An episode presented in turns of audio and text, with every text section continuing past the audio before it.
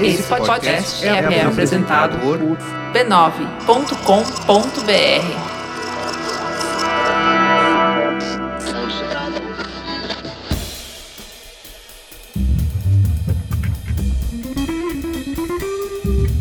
Anticast, a visão do designer sobre o mundo. Sejam bem-vindos a mais um Anticast. Eu sou Ivan Mizuki, estou no companhia do maluqueiro de sempre, Rafael Ancara. Olá, pessoas. Tudo bom, senhor Ancara? Tudo jóia. Cara. Hoje você vai brilhar. Então. Olha aí. Depois de tanto tempo assim, então agora finalmente, o acho que é bom avisar, a gente falou semana passada, mas o Ankara tá com um podcast novo, que é o Visualmente, o podcast que vai voltar aos tempos áureos do podcast de falar Exato. de design e comunicação e coisas afins. Uh, eles lançaram o primeiro programa com a entrevista com a Fernanda Martins, que foi uma excelente entrevista aí, eu recomendo a todos ouvirem.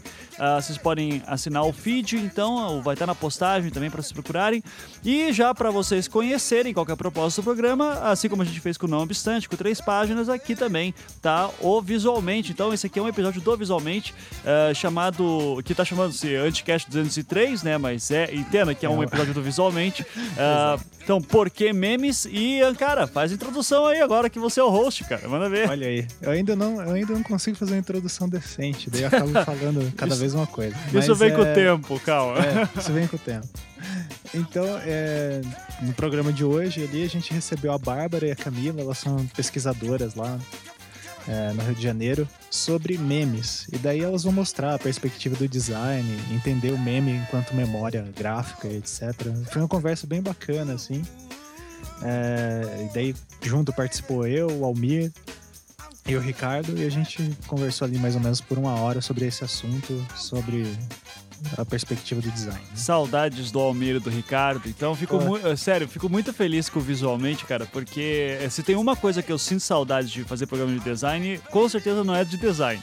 É, é do Ricardo e do Almir. Sim, sim. Que são duas pessoas fantásticas. E então, uh, se você não conhece os programas de, que a gente já fez de design do podcast, é, saiba que eles são muito interessantes. A gente sempre tenta sair do lugar comum, falar só negócio de agência e tudo. A gente sempre tenta estudar, tentava estudar esse negócio do design como Sim. fenômeno cultural. E agora o visualmente está vindo aí para preencher essa lacuna que fazia tempo que a gente não fazia, porque justamente o Anticast cresceu, mudou para a gente fez para outros interesses. Mas uh, eu confio plenamente aí no, em tudo que o Rafael fizer, Rafael Ancara, com, uh, com o Ricardo e o Almir. E estou muito curioso aí de ouvir a Bárbara e a Camila, que eu não ouvi ainda no programa, então tenho certeza que vai ser um programa foda. Então, parabéns, Ancara, pela iniciativa. Oh, e fico e torço aí pelo sucesso. Então, galera que, que tá afim uh, de ouvir esses malucos falando, ouça o programa e também assine o feed do Visualmente, que é mais um podcast aí para agregar a família Anticast, que é uma família pequenininha que mora dentro num cafofo dentro da família B9, né? Então, Isso. Essa árvore genealógica aí é, é genealógica meio grande, assim, tá? E, e tem que falar, né? Tipo, esse programa, assim como os outros, só surgiu por causa do apoio dos patrões Sem do dúvida. Anticast, né? Então, é graças ao Patreon do Anticast, que você, a partir de um dólar, pode contribuir pra gente. É, é graças a ele que a gente tá conseguindo fazer todos esses programas. A gente comprou equipamento novo. O, eu comprei um microfone novo, vai chegar esses dias aí. Olha aí. Tá, que eu vou pro Projeto Humanos, que eu vou usar. Uh, um shotgun show de bola. Então, vai uh, enfiar o shotgun na cara das Na pessoas. cara das pessoas, né? Isso. é, então também o Ankara agora a gente conseguiu comprar essa conta de SoundCloud também, que é caro pra caralho. Né? É, então, esse negócio vai uma grana. Vai uma grana fodida. Então, mais uma aí. Então, uh, e novos equipamentos e novo pessoal que a gente tá querendo pegar também. Uh, e, e, é isso, né? Ficamos aí, eh, pedimos aí a ajuda de vocês, porque se nada valer a pena, pelo menos você faz parte da Cracóvia do Anticast, que é o lugar Exato. mais bacana do Facebook. Então, uh, o pessoal se diverte lá horrores, eu realmente não entendo por que tanta diversão. eu olho e fico pensando nesses jovens, né? Essa juventude. É, mas é legal que daí a gente tem contato com os ouvintes, a gente fez encontro aqui em Curitiba, junto com todo mundo que tava lá, então, uh, que tava aqui em Curitiba, os Emiliano esteve aqui em Curitiba esse final de semana, daí saímos todo mundo, menos o senhor, né, cara? Que, É, eu estava fodido. é, eu imagino. Final de bimestre. É, eu sei, eu sei. Eu, eu, eu passei pelo meu agora há pouco também. Então, ah, e, assim, já aproveitando também sobre outros programas do Anticast, né? Que a gente tem o Não Obstante, que é de filosofia do, do Beccari. Ah, temos o Três Páginas, que sim, vai voltar, eu juro. E, e tem novidades chegando muito em breve aí, tá? Ah, e o Projeto Humanos, é, agora eu tô com planos bem legais para ele. Um deles é justamente que tentar conseguir esses ah, novos colaboradores eh, em outros lugares do Brasil. Então, eu já falei isso em alguns anticasts passados. Ah, só que agora eu montei um formulário para ajudar, então eu vou deixar esse formulário aqui na postagem. Se você tem interesse em ser um produtor de matérias para o Projeto Humanos, ou seja, fazer podcast de storytelling, eu vou fazer um treinamento, vai ser de graça para o pessoal que selecionar, vai ser super limitado, assim. Ah, então assina lá o formulário, preenche lá o formulário que eu tenho, que eu tô lançando. E se o teu perfil for o que eu tô esperando, que eu tô precisando, ah, ou, ou que eu vejo que se encaixe dentro do que exige o Projeto Humanos, eu vou entrar em contato contigo. Então, ah, clica ali ah, e vai ser muito interessante, assim, acho que ah, espero fazer esse treinamento até novembro, assim, mais ou menos, tá? Então, preencha o quanto antes ali, por gentileza. É, e além disso, temos também o meu curso de História da Arte para Criativos. é, vai ser agora dia 18, se eu não me engano, dia 18, 19. É, tô vendo aqui Acho no. que é 19, não é? Dia 19, que é, é domingo, né, em São Paulo. É, dia, dia 18, desculpa. 18. Dia 18 de outubro, então, que é um domingo em São Paulo. História da Arte para Criativos, módulo 2. Ah, não precisa ter feito o módulo 1, são conteúdos completamente separados. E a gente vai estudar ali histórias de. História da arte é, através do processo criativo, analisar algumas das questões criativas que alguns grandes artistas apontaram. Então a gente vai estudar o Goya, vamos estudar o Michelangelo, vamos estudar o Da Vinci, ah, vamos partir de algumas obras e, e des- destrinchar boa parte das suas propostas criativas aí para a gente se aprofundar de uma maneira mais interessante na história da arte e, e saindo apenas da questão de vai falar de contexto histórico tudo isso mas acima de tudo a gente vai falar também do processo criativo e da lógica que leva aquilo para aquele trabalho ser feito. Por isso que a gente vai falar bastante de arte moderna principalmente que ah, tem algumas coisas interessantes. Ah, então é isso. Ah, recados dados é, curso Patreon e agora visualmente. Sejam bem-vindos à família aí. Ah, estou muito animado para ouvir vai ser semanal o programa Vai cara ser. a- até o momento vai ser semanal. A gente Até o tá momento. com vários episódios gravados. Oh, muito bom, muito bom. Então Ah. acho que vai continuar por um bom tempo semanal. Legal, legal. Então, ah, parabéns de novo pela iniciativa. Almir e Ricardo, é um prazer ouvir suas vozes novamente. Ah, e é isso, né? Fala agora pra gente ficar com o programa, então, cara. Então ouçam aí. Beleza.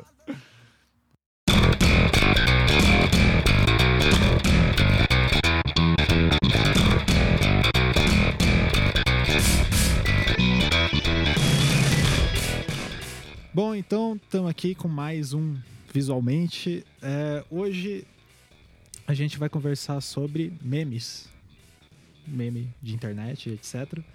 E eu tô aqui com o Ricardo Cunha Lima. Diz oi Opa. aí, Ricardo. Tudo bom, galera? E aí?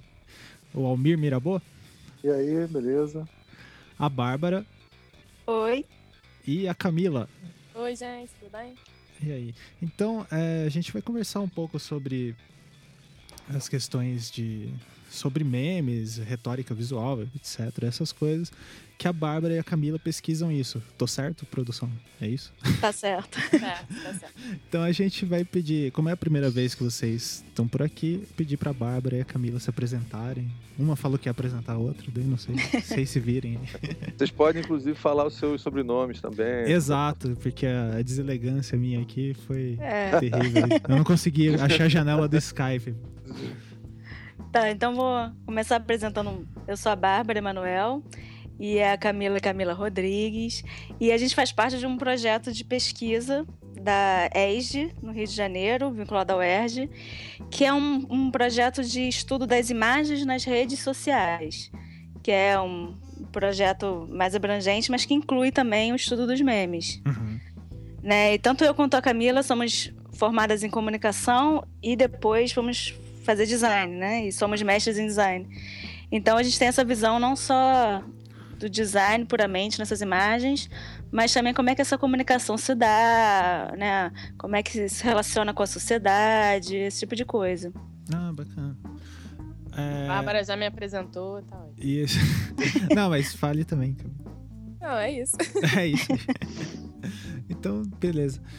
Então, é, já Vamos- podemos ir pro, pro direto aqui, o, o programa? Bora. A primeira pergunta. Isso. A gente fez alguma. é, como vocês perceberam, visualmente ele tem. Ele segue algumas. A gente tem uma listinha de os assuntos e tal, e a gente vai seguindo por eles. É porque a gente não entende de muita coisa, entendeu? Então a gente tem que É. anotar, porque senão a gente só fala besteira. Isso, e a gente tem. E a gente tem a meta de fazer programas curtos. Então, E deu certo, não? é, não, Não. muito, é, mas a gente tenta. Não, Então, primeiro, a discussão, que- assim, o que, que é um meme? O que, que vocês vão en- entender por meme ali na pesquisa de vocês?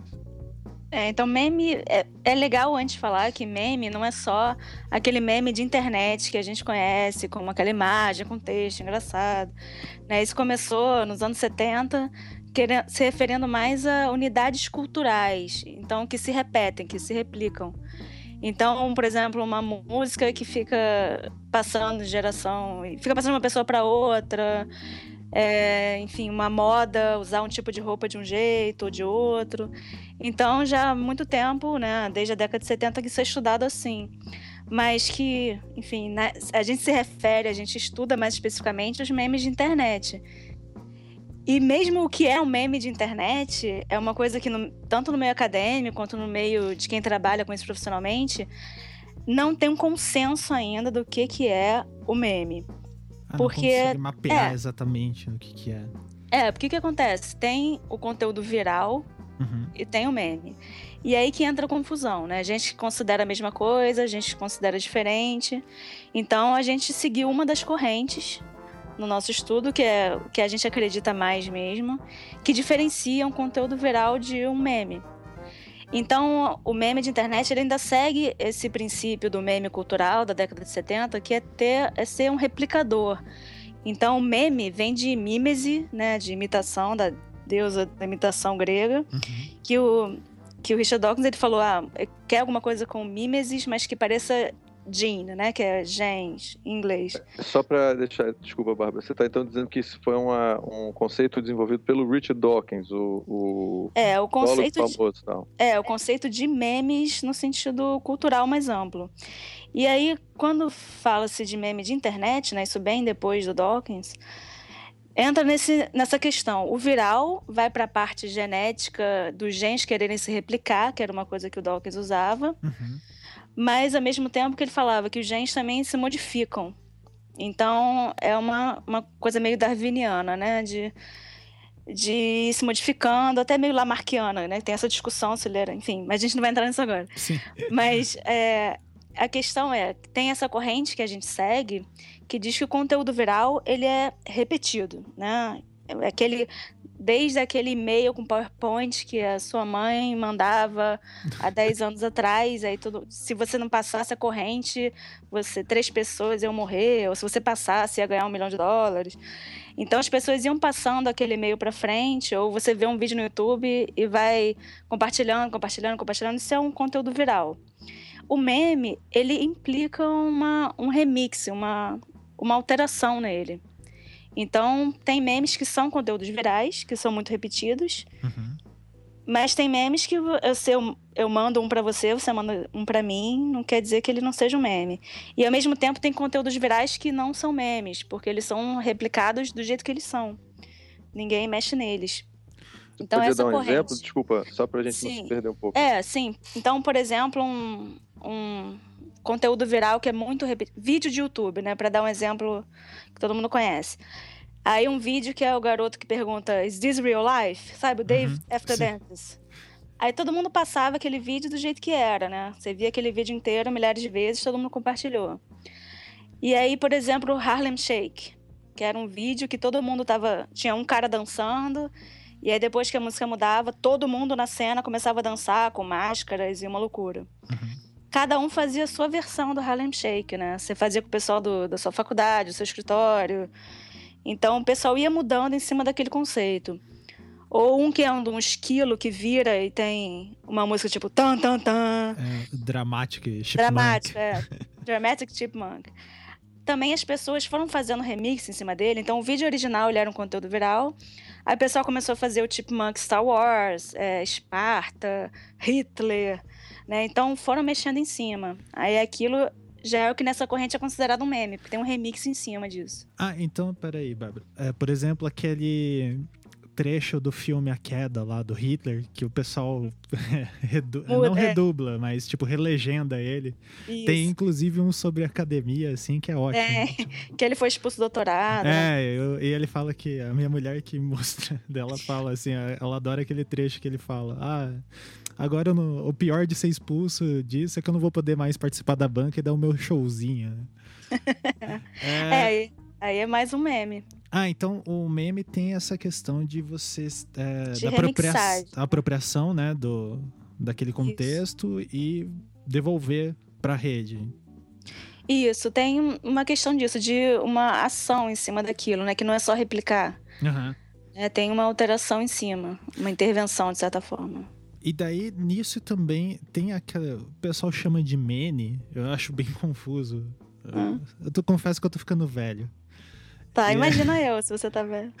É que é essa.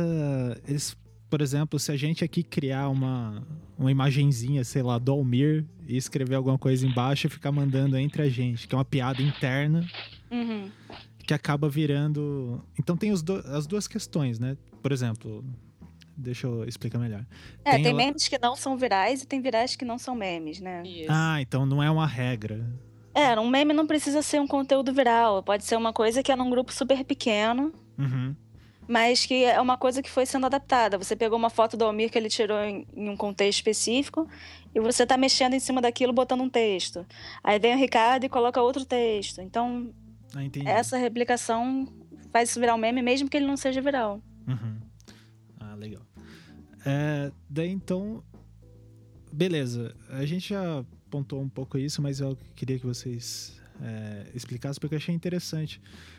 Então o meme não é, como o Ricardo disse, não é um lixo de internet somente, assim. Ele tem uma, uma outra Aliás, questão. eu, eu gostaria de perguntar. Isso, é um faça a de pergunta. internet? Eu prefiro fazer essa pergunta, assim. É um lixo de internet? Ou É, né? É, isso não que a gente Porque tem que uma coisa- só uma coisa pra falar. Você chegou uma hora que você falou uma coisa que eu achei meio estranha. Você virou assim... Não, porque é, os, os, os memes são... é, tem gente que, que produz isso profissionalmente. Eu falei, opa, tem gente que produz memes profissionalmente? Tem. Sim. Caramba, Dá pra ganhar assim? muito dinheiro fazendo isso. Ah, rapaz. Então, Porque vou... pensa É, o-. Como É, eu me sinto quando é um case de sucesso que acabou viralizando. né? Olha só. E é monetizado. É, porque não deixa de ser um conteúdo que você está criando, que você pode vender, enfim, publicidade para o veículo que, onde você está botando conteúdo, e também é uma forma de comunicação para empresas. Então, você pode fazer memes que vão divulgar algum produto, algum serviço, alguma marca de alguma maneira. É, a prefeitura de Curitiba aqui usa É, muito sim. isso na Ah, a comunicação. Prevs é maravilhosa. Eles acertaram. são muito bons. Nota mil para ele. Certo. Inclusive, É, eles se separaram da prefeitura do Rio, né? Eu tô muito triste com isso, que eles tinham casado e tudo. Pois é. Teve várias coisas. É, então, peraí. é, lá vocês estavam falando da década de 70 que tinha o, o meme. Eu não entendi direito aquela É, questão. são conteúdos replicáveis. É porque na, no começo, quando foi começaram a estudar, Uhum. eram unidades culturais em geral. Então não era uma coisa específica de internet, até porque não tinha né, Sim. essa. Mas, por realidade. exemplo, sei lá, um jingle que ficava cantando, sei lá. É, então, ou até assim, o jeito Um de bordão, usar né? uma Um roupa, bordão. por exemplo. É, é, São reflexos de um grupo cultural, que pode ser local, que pode ser internacional, pode ser nacional. Ah, entendi. São Então- coisas que vão se repetindo, então você vê alguém é, andando de, um certo, de uma certa maneira e você vai imitar um tipo de dança Uhum, ou um- alguma expressão que todo mundo começa a pegar e usar também. Entendi. É, por exemplo, aqui, sei lá, se pegar aquelas características ali que marcavam a Jovem Guarda. Não sei. É, É, aqui no Rio, por exemplo, teve o. é, sei lá, teve uma fase em que as pessoas não existia sandália havaiana colorida. Isso é muito velho. Isso é pra- Isso é provar que eu sou muito mais velho que você. É a época da É, que- porrota, nos anos 70. é que virava ao Wi- contrário. Você virava ao contrário a sandália havaiana pra, Pra pra ficar ela ficar azul. colorida. É, pra ficar azul. Tinha, tinha algumas cores, assim, né? Mas era o único jeito de dela ficar colorida. Isso foi É. replicado, veio do subúrbio do Rio, né? E aí foi replicando e tal.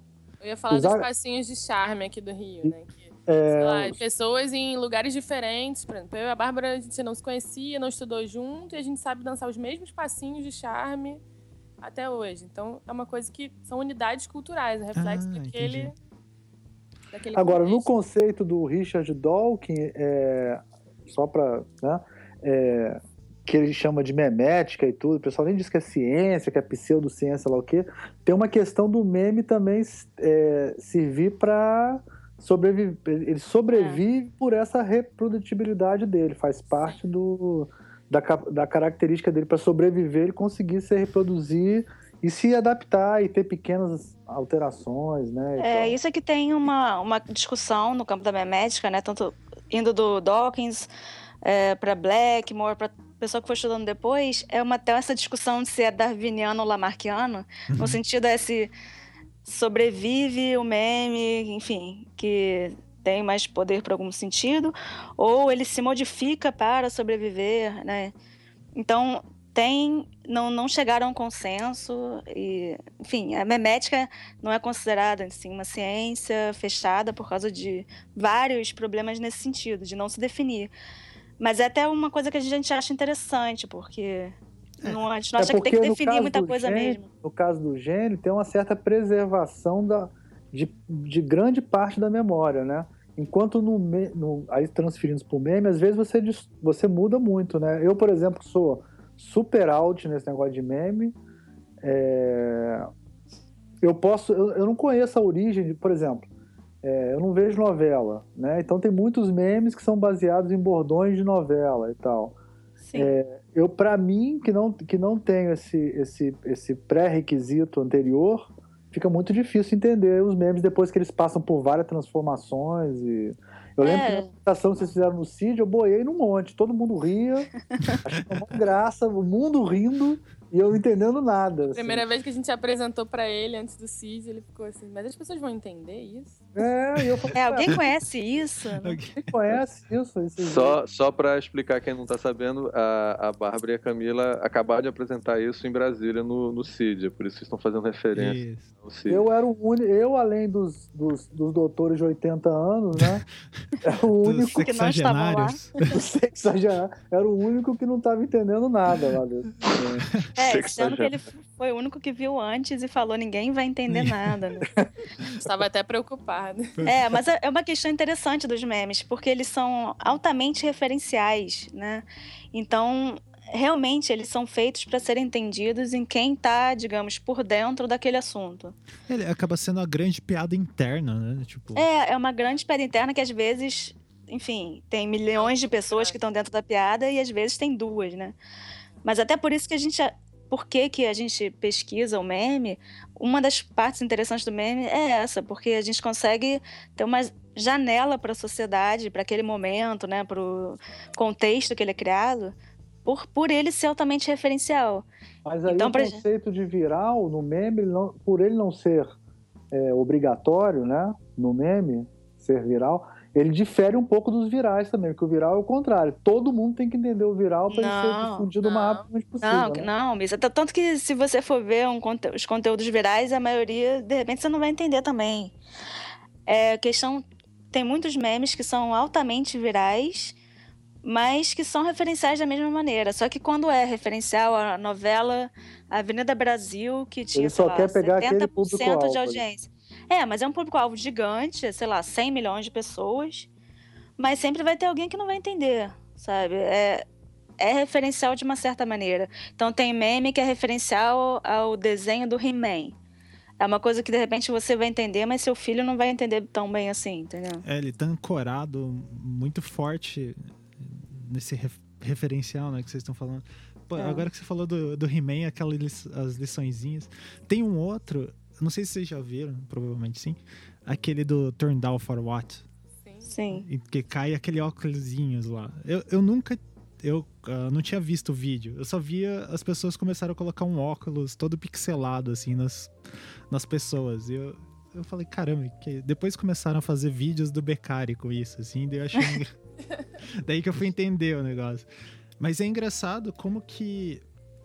é, assim, ele pode ser super referencial e às vezes ter esse caminho contrário, né? Você não conheceu o referencial, mas você acaba chegando no referencial por querer entender o que as pessoas estão achando engraçado. né? É, e até. Então, justamente, até a gente pensando sobre história do design, né? Que a gente quis estudar memes nesse viés, né? Guardar, como guardar esses memes para no futuro a gente conseguir acessar eles. E aí é justamente isso, pensando que olhando para os memes daqui a um tempo, a gente vai conseguir compreender várias coisas do, do contexto que estavam acontecendo, que através dos memes a gente vai conseguir ter essa janela. Sim, não, é. Então é, o que a gente faz hoje de, tipo, ah, de onde é que veio essa piada, né? Ah, que massa. É tipo construir. é, ele- o meme servir como memória. Memória. Memória a gente chama gráfica. de né? memória gráfica digital. No caso. Aham. É porque, como o Twyman, né, Michael Twyman falando sobre efêmeros, então você pegar um folheto que era estava sendo dado na rua há 100 anos atrás, você vai conseguir saber uma história sobre aquela sociedade, aquele contexto. Sim. Então a gente acha que muito da sociedade hoje a gente vai conseguir saber pelos memes, né? Já hoje em dia mesmo. É, isso me assusta muito. o que as pessoas vão pensar da sociedade de hoje. Por que, Tia? Por exemplo, pegar o do He-Man, ah, que tem várias. é, ele tem uma piadinha de moral, assim, né? E tem É. alguns memes que são distorcidos, e tipo. É, é que eu, eu Ah, falo num tom de muita coisa brincadeira. vai, é, é, vai ser que nem os fragmentos dos pré-socráticos, né? O cara vai ficar analisando aquilo ali e vai achar genial daqui a dois- 2.500 anos. O cara, pô, esse fragmento. Quem é que fez isso aqui? É um tal de MC Brown. Quem foi esse MC Brown, né? Nossa, Deve você ter viu o Mr. Brown? Tô chocada. É o Mr. Brown? Tô Não, chocada se inventei, você eu, viu isso. inventei, eu inventei o nome agora. Não foi Você vê que tava no Ah, eu achei que ele tava Ah, é. vendo aí, ó, o Lázaro Não, inventei. a- Ele assiste Eu novela assim, é tudo. Assiste sim. Não, eu queria lembrar o nome daquele cara que tem várias mulheres e é funkeiro. Qual é o nome Ah, dele? Mr. Mr. Catra. Catra. Mr. Catra, eu falei Mr. Brown. Mas é. Mr. É a Globo subliminar seu Pois Mas é. ó, tem, eu tenho uma coisa bizarra nesse negócio todo, que é. Isso tudo vem da biologia, né? É viral. É, o meme vem. Vocês ficam discutindo se é darwiniano, esse negócio, é porque no fundo eles estão querendo é, identificar alguma, algum comportamento da natureza mesmo. E se o Mas meme. é porque é se comporta na orgânico, natureza. cara. É, É por causa do orgânico. estudo Então, você é um né? cientificista. Calma, deixa eu só Cientificista investido. Calma. Então é o seguinte, então é meio, é meio estranho, assim, porque a discussão toda acadêmica aí do que esse daqui, viu, gente, é, um- é, um- é, o- é a nossa.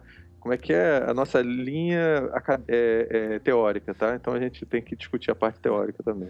Então, assim, cara, a- tem essa parte, tem a- essa coisa da, da biologia aí, da base, e tem também essa teoria de que a, a cultura hoje em dia toda é um recorte. A gente não tem mais um. A- vamos dizer assim, a estrutura oficial, a coisa que é publicada oficial, agora todo mundo vai recortando pedaço. É, isso lembra um pouco aquele teórico francês, como é que é o nome? Ou é canadense, é o Pierre Levy. Ah, o PR Levy. Da É, que é- inteligência.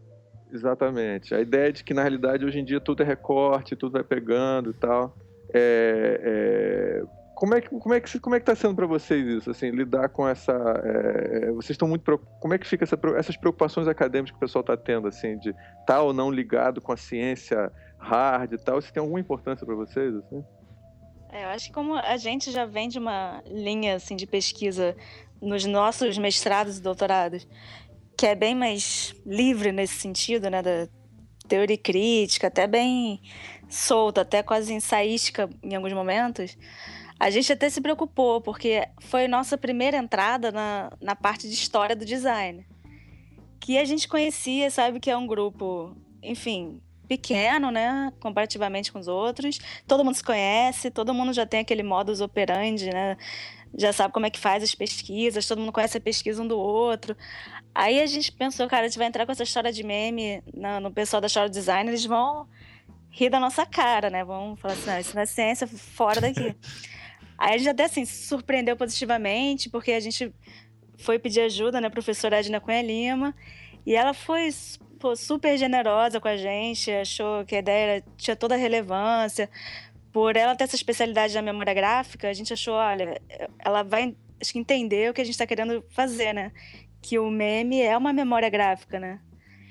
Mas a gente pensou, nossa, vai dar super errado porque a gente vai ter que se ajustar nos métodos que o pessoal usa e que a gente achou que não ia dar certo com a gente. Uhum. Mas foi ótimo porque a gente tem conseguido fazer do nosso jeito, né? Combinando a parte mais de teoria e crítica com a história. E é claro, né? Assim, não vai ficar igual. é, tem muitas coisas que a gente ainda tem que aprender. Mas por enquanto a gente tá gostando, né, Camila? Não, e foi super bem aceito, assim, isso que a gente. A gente tava um pouco receosa de como chegar lá num congresso, numa linha de história para apresentar isso. E eu acho que a gente conseguiu passar essa coisa da importância mesmo de ter um acervo e de como isso pode representar, sim, um, um reflexo daquele momento, daquele contexto. Então, foi interessante nesse sentido. E também vocês fizeram uma apresentação fantástica, onde você, a apresentação toda foi feita em memes. Muito, bom. legal. É, que até surgiu de um meme isso, porque tem um meme que é Challenge Accepted, né? Que é desafio aceito. E aí a gente falando sobre isso e pensando na apresentação, a gente pensou, cara, vamos fazer uma apresentação sobre memes só com memes? Challenge. Challenge. Nossa, só faltou vocês fazerem aqueles GIFs, né? Que são uma biografia, assim. Daí vocês vão postando um meme por. Aí rolou um Freeze Five no momento. Só quem assiste How I Met vai entender. É, Sim. é tudo referencial, né? Bacana. E é engraçado porque eles vão passando, né? Que nem- lá no começo eu lembro que tinha aqueles troll face, tinha aqueles Aham. desenhinhos que você vê até umas pessoas que fizeram um casaco daquilo, sei lá. Tipo, tem camiseta. Tem muitos produtos. E, e em- isso é uma outra coisa que é uma dúvida minha. Tem assim. nego que envelopa carro, né? Tem É, exato. envelopa Tem nego que envelopa inteiro. carro. Tipo, a questão da autoria disso não é mapeada, né? Envelopa- Não é mapeável, eu imagino. Não. E tipo, esse- e não, não tem interesse em ser mapeado, né? É, não tem nem sentido, assim. Não Aham. tem como se mapear, na verdade. E aí isso foi uma questão que surgiu também quando a gente estava escrevendo o artigo para submeter para o Congresso, porque para a gente colocar imagens no artigo, a gente tinha que ter autoria de- e autorização de todas as imagens. E aí, nesse momento, a gente parou, mas como que a gente vai ter autorização de imagens que não tem autoria nenhuma? Autorização da internet, né? Tipo, É, coloca lá. isso não- Internet Oh, autoriza. Deus da internet. É tá impossível. E aí a gente até entrou em contato com eles e falou: não, vocês têm que ter. Então tá, então a gente É, vai recriar, a gente vai recriar todos os memes e vai usar os nossos próprios memes no, no artigo, porque a autoria é nossa. E aí isso foi uma questão que surgiu e acabou que a gente até incluiu uma parte no artigo falando sobre. E é um ponto interessante, assim, da, do- da internet, né? Da realidade da construção colaborativa e tudo. É, que aí a gente percebeu, assim, que existem dois tipos... A internet, ela é dividida em dois ambientes. Tem a web restrita e a web restrita, que são é, conceitos do Davidson. É, a web restrita é uma parte onde a autoria tem uma certa importância. Então, por exemplo, o YouTube é um, é um canal que tem essa questão da autoria muito forte. As músicas que são usadas nos vídeos, isso tudo é controlado. E já tem uma outra parte da web onde isso realmente não, não consegue, não tem esse controle, que é a web restrita, que é os memes estão incluídos nesse, nesse ambiente, onde cada um reconstrói, remixa, coloca em cima. Então, até essa própria estrutura dos memes hoje, que já tem essa tipo de fonte, tipo de imagem que é utilizado, já é padronizado. Você já tem aplicativos que permitem as pessoas construir os memes na hora, tirar uma foto e colocar e refazer. Então, a questão da autoria realmente fica bem complicada. Uma questão essa do lixo da internet, tá? Essa daí a gente tem que perguntar porque é, todo mundo é designer e designer é um bicho besta pra caralho. Então, assim, ele quer, não, isso aqui é bom, isso é bom design, isso é bonito, isso não é. E aí, tem valor estético? É lixo da internet? É irrelevante essa discussão? Ou tem alguma relevância? Aí?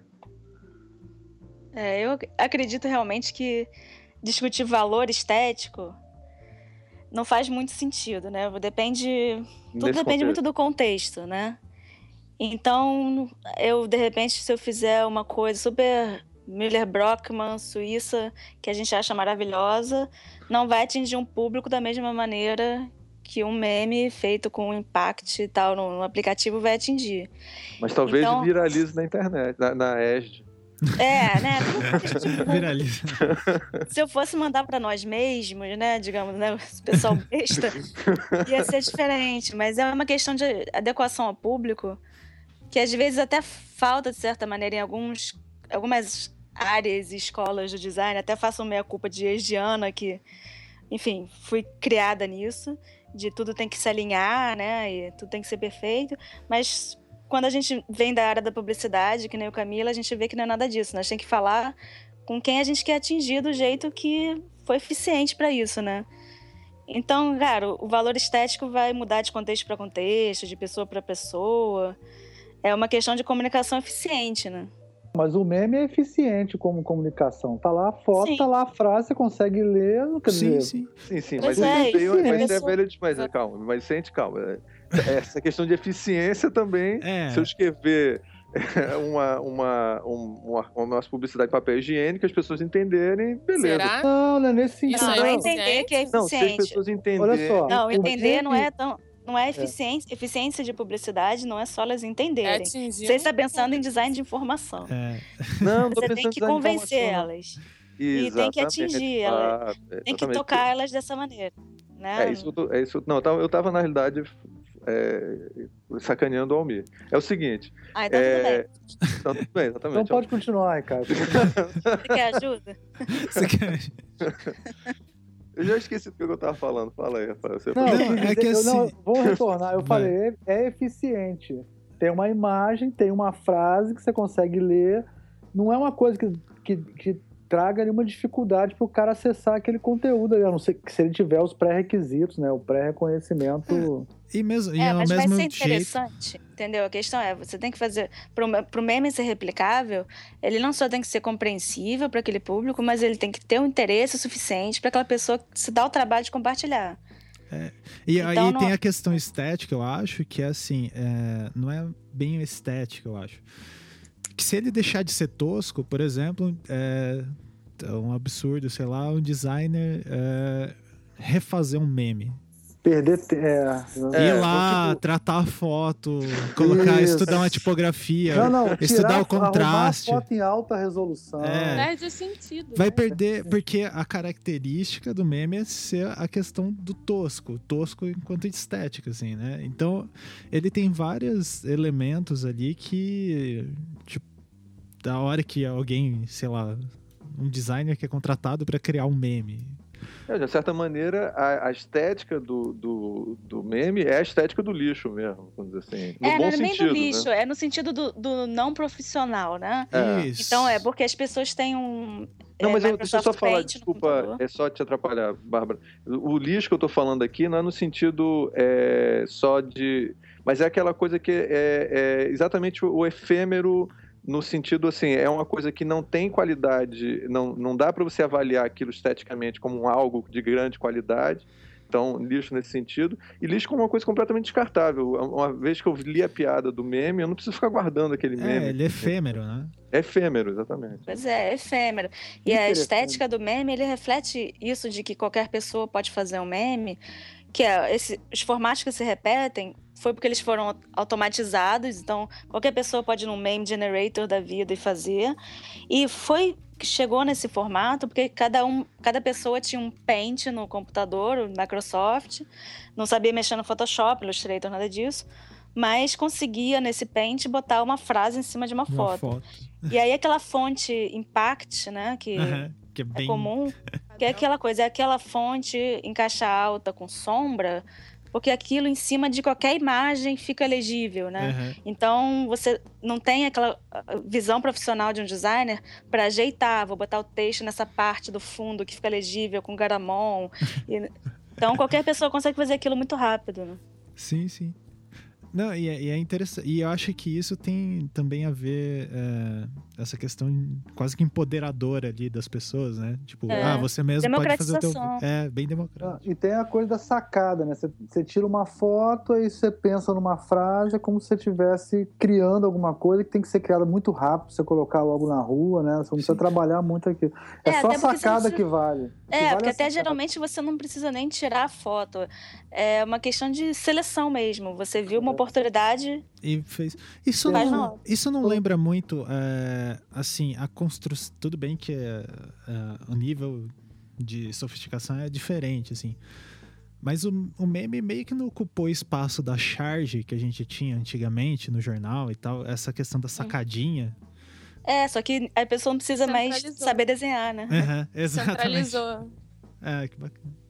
É, só que acho precisa que ela tem, trabalhar no jornal. Só que ela, ao mesmo tempo, ela, ela- a, a charge eu acho que tem tudo a ver, mas também eu acho que tem a coisa da, da piada mesmo. Da piada, que no momento que você conta a piada.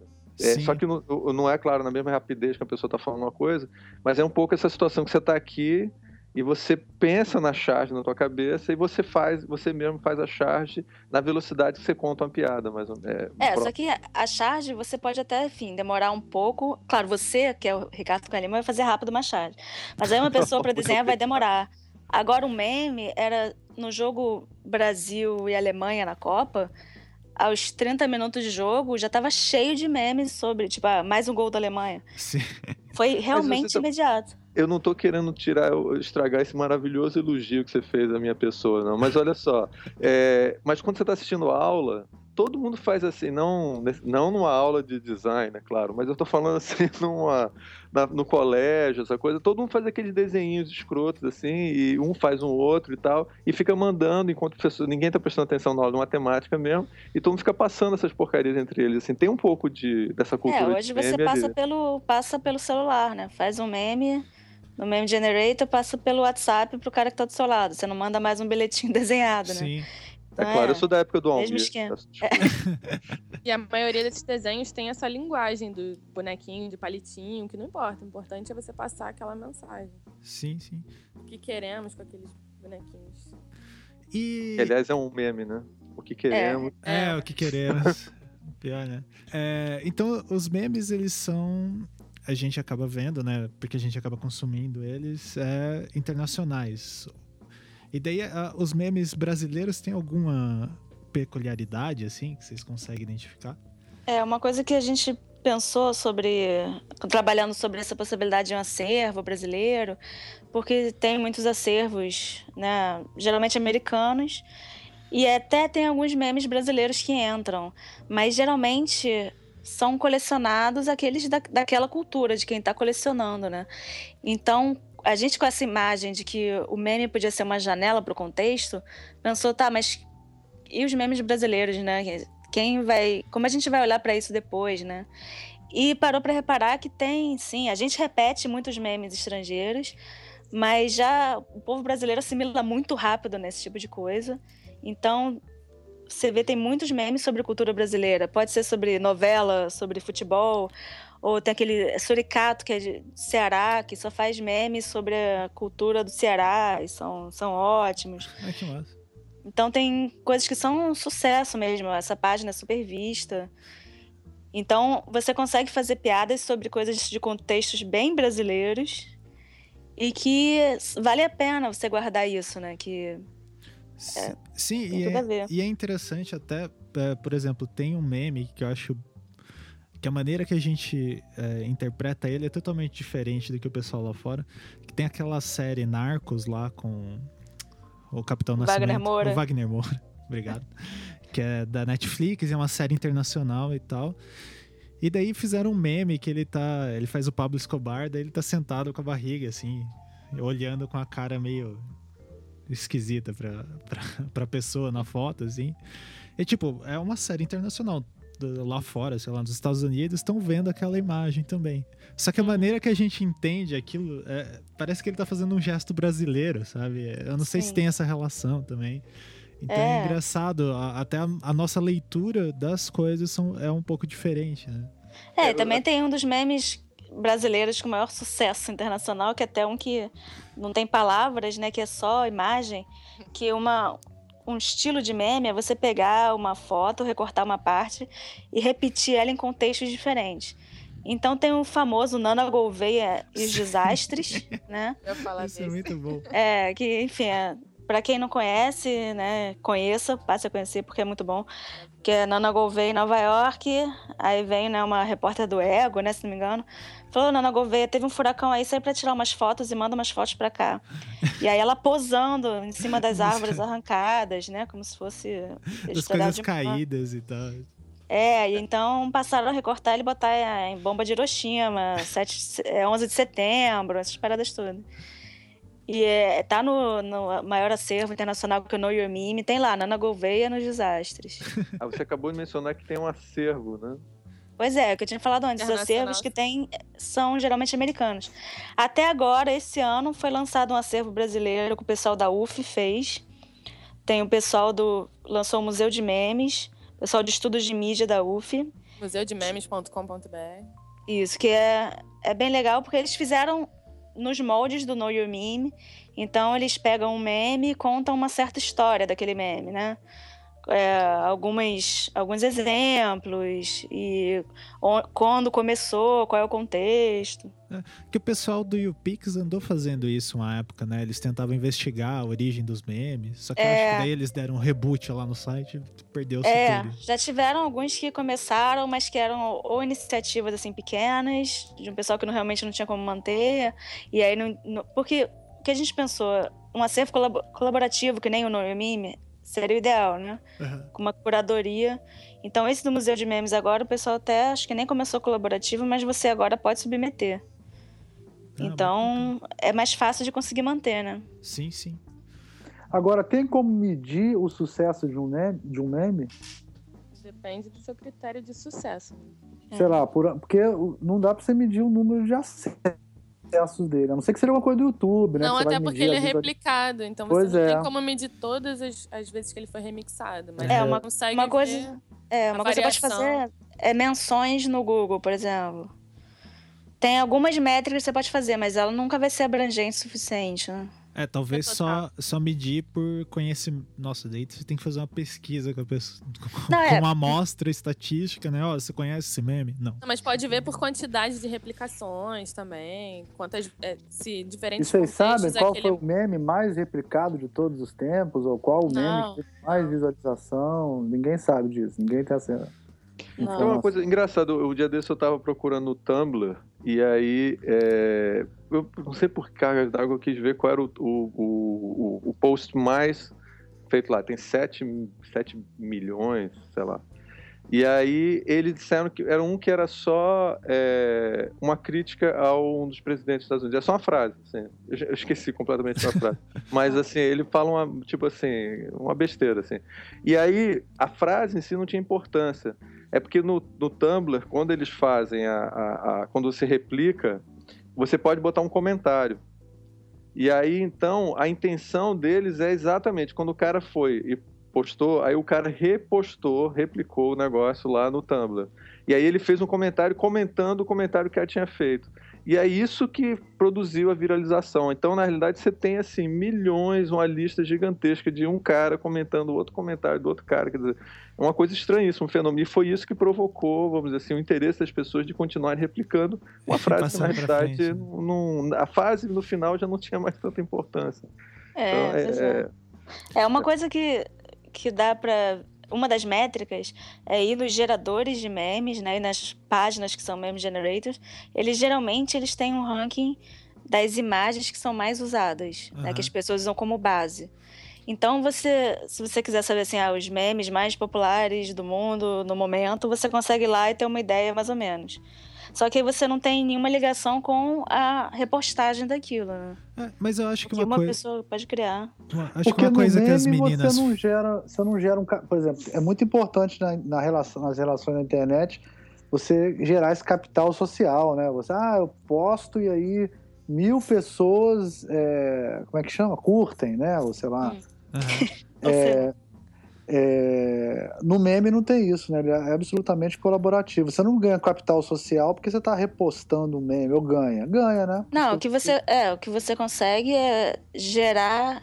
Enfim, se você está fazendo para uma marca, né, comercialmente, você consegue gerar repercussão. Então, você vai ganhar, se você trabalha com isso, você vai ganhar dinheiro. Geralmente é se você consegue transformar isso em paid views ou né, em curtidas no Facebook, em qualquer que seja o objetivo. Mas aí não é medido de quantas vezes aquilo foi compartilhado, porque você até tem controle do primeiro que você postou. Mas se a pessoa salvar no próprio computador e postar de novo, você já perdeu o controle sobre aquilo. É, né? eu acho que tem até uma questão que, assim, o uso do meme, ele não é tanto. é, a gente tá pegando num uso muito figurativo, sabe? É, ah, o meme enquanto objeto ali. Ele é mais. o meme, ele vira uma forma de comunicação quase. Ele é uma ilustração visual. Aquele Tumblr lá que vocês estavam citando, Como Eu Me Sinto. Uhum. As pessoas ficam mandando aquilo, tipo, ó, quando eu me sinto em determinada situação. E, tipo, aquilo é, É. uma, é como se fosse uma frase, sabe? E daí tem essa questão de reconhecimento, empatia.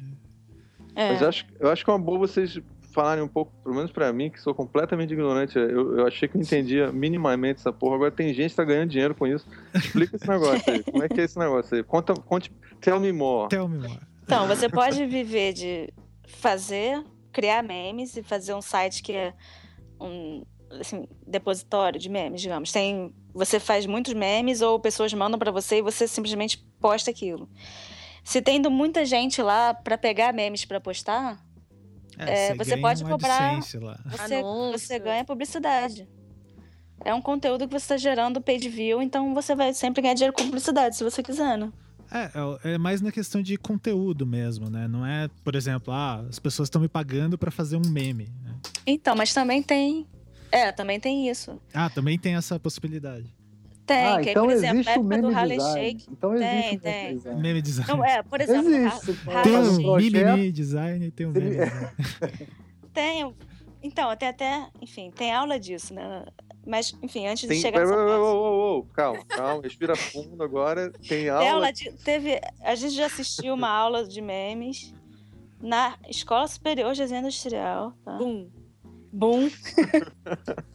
que os alunos foram muito bem.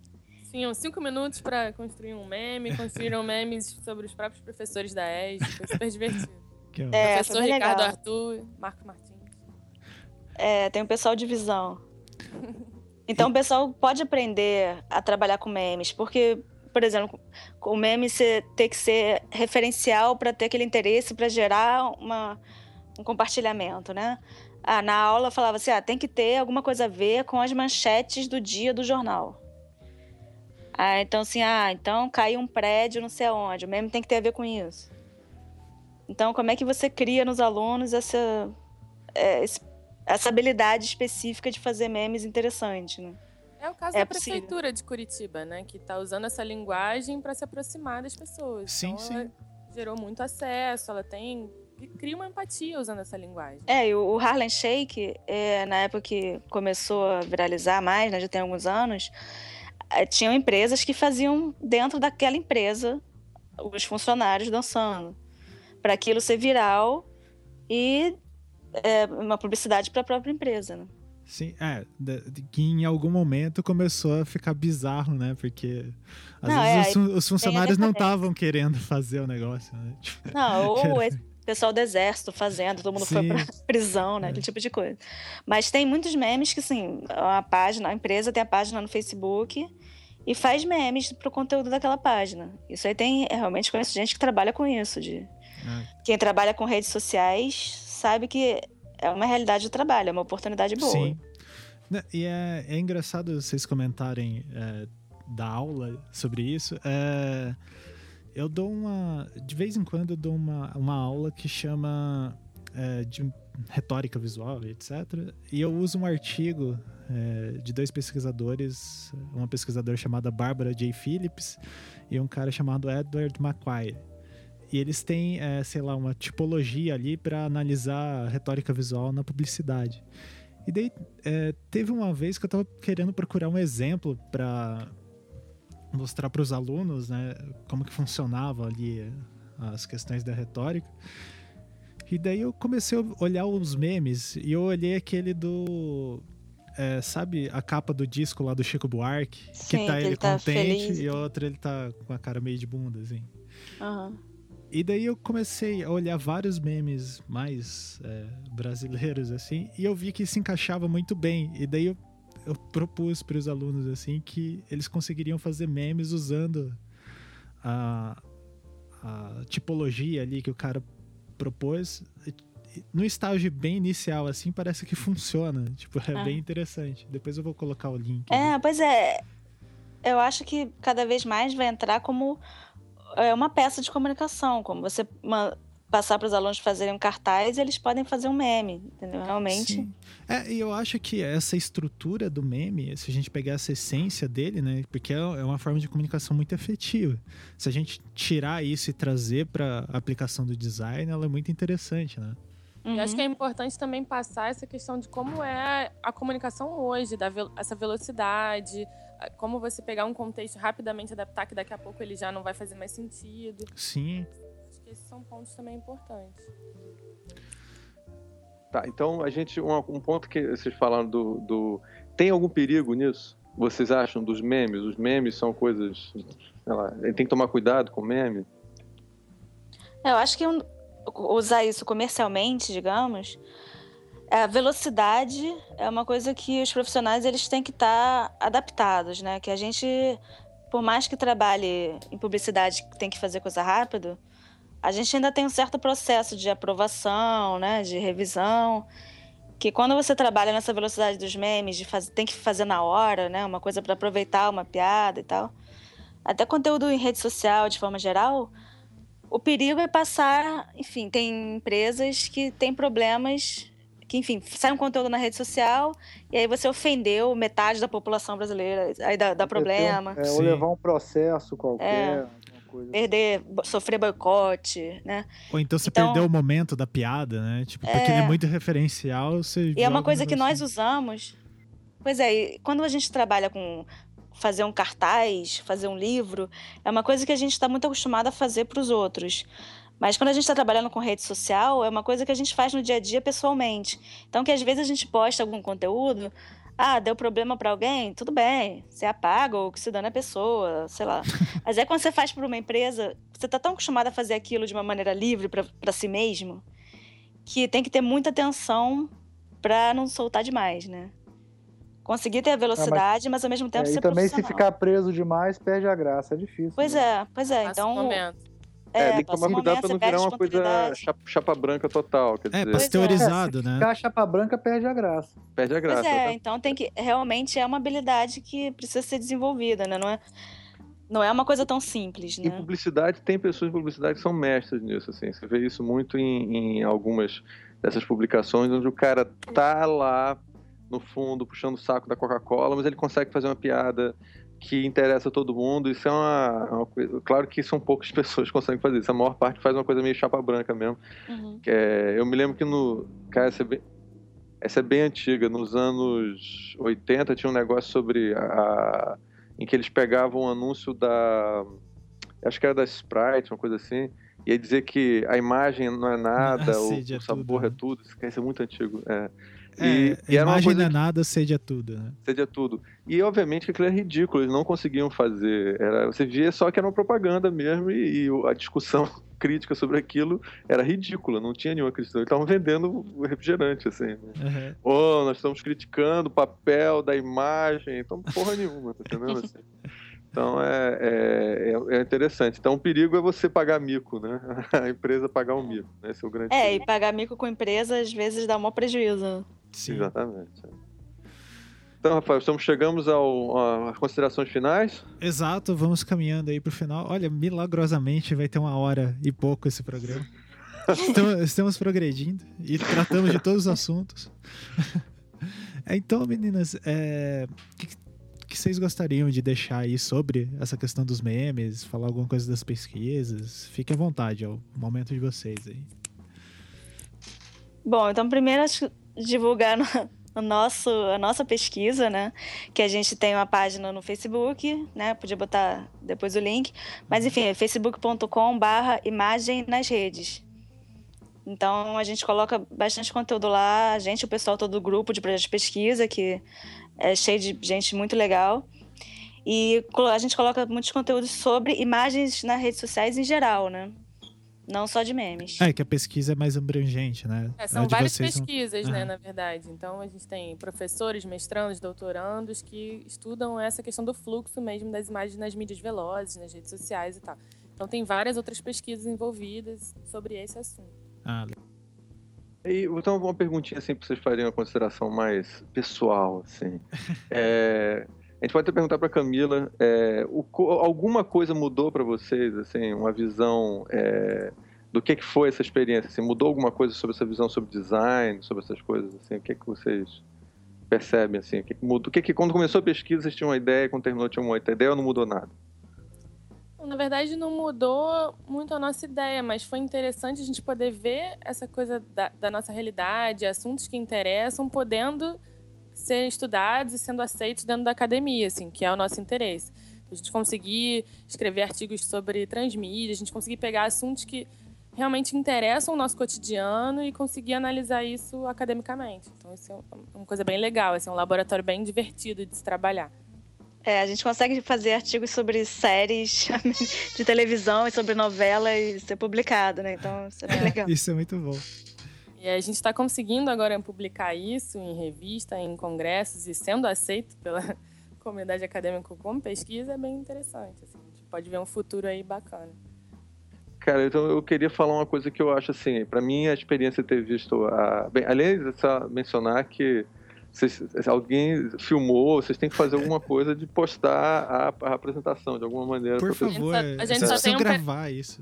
A gente só tem um pedacinho, na verdade, que o Ricardo filmou e é só um pedacinho do vídeo, mas a gente vai apresentar isso novamente na ESG. Aí podia filmar e depois colocar na é. internet. Pois é, colocar no YouTube. Fazer vários memes dessa apresentação.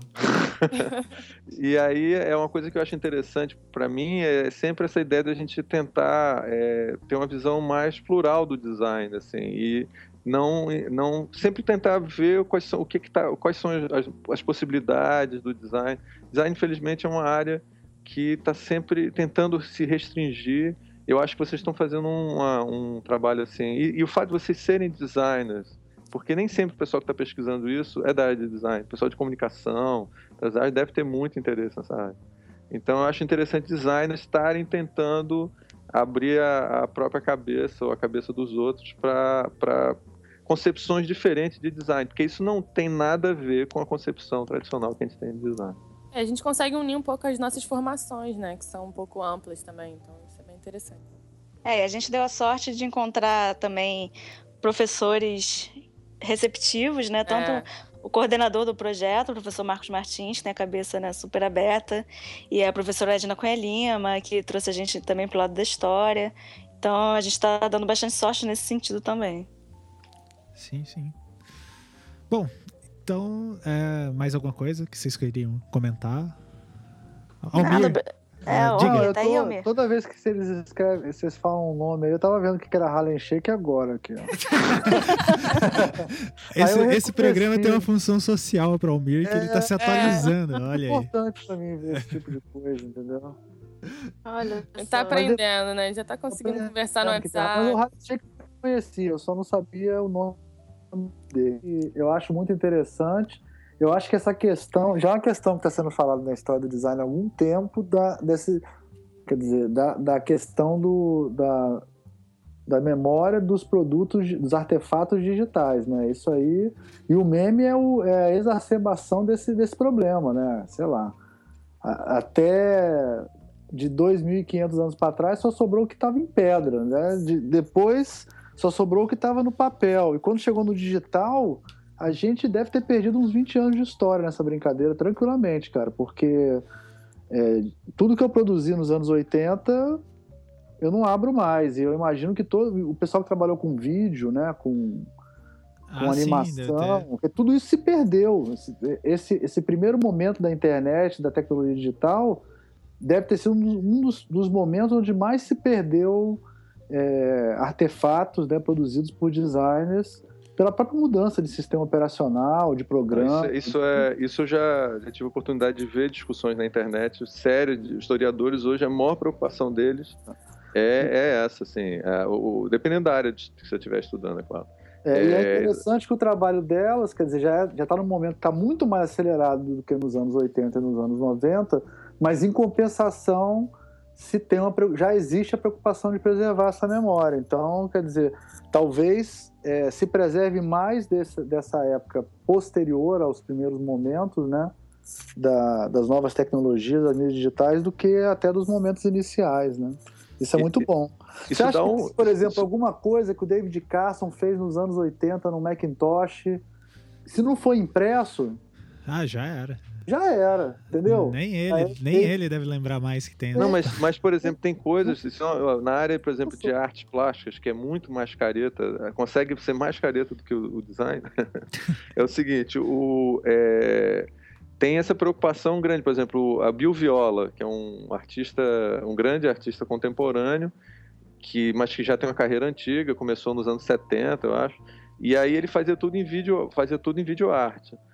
Cara, a coisa que ele começou a fazer no começo da carreira dele praticamente ele é, tem que chamar especialista para conseguir recuperar as fitas que ele tem, porque Ah, sim, você não ah. consegue. é, É, se for ver a Globo, né? O investimento que eles fazem em, Não, armazenar Fora, essas ó, coisas. você tem uma né? ideia, o Monty Python, o pessoal do Monty Python, antes, eles quando entraram para a BBC, a- o começo da carreira deles, eles fizeram vários programinhas, assim, é, é, alguns até infantis e tal, para a BBC.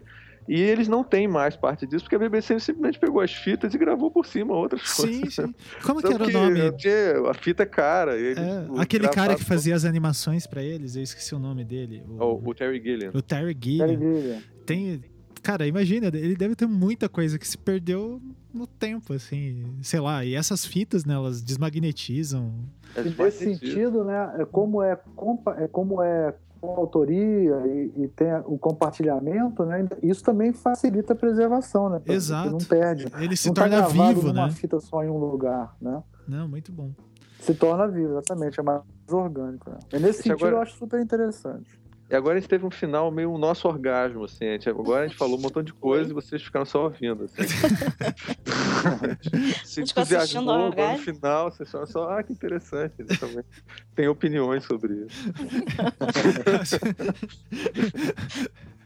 Ah, é interessante saber o que vocês acham do assunto também. sim, É, sim. é o Legal nosso é tudo- interessando.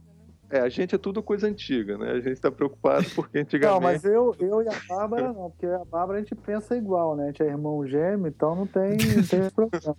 A única diferença é que ela pensa 10 anos depois de mim, à frente de mim. Entendeu? É, deixando fora isso claro, a gente nasceu no mesmo Gente. dia, mas com alguns anos de diferença. Algo- É. Bom, então, gente, eh, meninas, foi um prazer receber você, Bárbara, você, Camila. Eh, Foi ótimo ter mulheres aqui. Exato, a porta tá aberta aqui. E venham mais mulheres, né? Ó, pra Ah. vocês terem noção, a gente, dos programas que a gente tem gravado do Visualmente até o momento, a maioria foram mulheres. Os homens estão em minoria.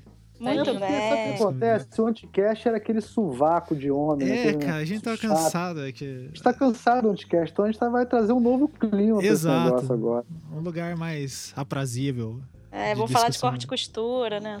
Se fizer um sobre cerveja, pode chamar a gente também. E- É. Não, e é, e é interessante, assim, a gente. Eu sempre comento isso quando eu vou discutir com o pessoal, é que assim, é, no design, principalmente agora puxando a sardinha aqui pro design da informação, a gente é muito bem representado. Eu acho que assim, a- as mulheres elas estão muito à frente do que os homens. Os grandes nomes aí do design da informação, principalmente no Brasil aqui, são mulheres. Então, nada nada melhor do que elas falarem por si mesmas, né? Tipo, nada de trazer cara pra ficar falando delas. Então, Mas a gente pode chamar uns caras pra falar por elas também, se for Hum. melhor. ah, não, não, não. Prefiro elas. vamos, vamos colocar representatividade. Aí a gente faz um podcast da gente entrevistando os homens. Pode ser também. Uma boa, aí, uma boa. Isso, bom. Mas eh, já fica o convite aqui, vocês vão voltar mais vezes. Fazendo um Obrigada. favor. Gente. Então, eh, vamos partindo já pro tchau coletivo. Então, Tchau. Tchau, tchau, tchau. Ah.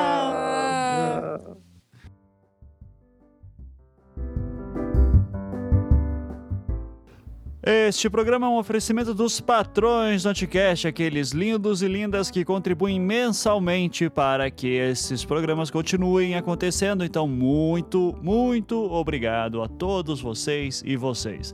Ah, vou, ah, como sempre, prometido, a gente lê aquela galera ah, que contribui nas categorias VIPs, falamos seus nomes e tentamos fazer com que o seu, a sua estrada de sucesso fique ainda mais longa. Então, os seus nomes dólares. Da categoria de. Uh, categoria Sambando na Cara da Sociedade, de 25 dólares. Vocês são Hélio Paiva Neto, Diego Ferreira, Thiago Luiz Silva e Alisson Gogola. Muito obrigado por existirem e por contribuir. Vocês são lindos e lindas. Uh, esse aqui era só homem, então é só lindo. Uh, então vamos lá aqui também para a categoria Jared Leto. Jared Leto, que é. Não sei. Aqui são os patrões de 50 dólares aí que contribuem com essa quantia maravilhosa que nos ajuda a fazer um milhão de coisas. Então, vocês são Hiromi Honda. Fernando Sussman, Rodrigo Cruz, Eduardo Ramos, Igor Alcântara e Renato Jaques. Muito obrigado por tudo. E uh, semana passada eu não li nenhum livro porque a gente tinha lido um monte de coisa. Uh, do, do programa do Planilk, mas eu faço questão de ler um livro hoje para vocês, um trechinho. Então vou pegar um livro qualquer, só, só um minutinho. Olha aqui, Belas Maldições do Neil Gaiman. É, eu tenho uma frase aqui, abrindo uma página qualquer, na página 171, que diz muito. Uh, o, a, a citação é: Nenhuma vaca caindo morta depois de ser encarada por alguma mulher? Não. Então, muito bom, é muito bom. Quem leu o livro sabe o que se passa. É, é um livro muito bom, recomendo. E acho que é isso. Um beijo para todos vocês e até semana que vem. Tchau.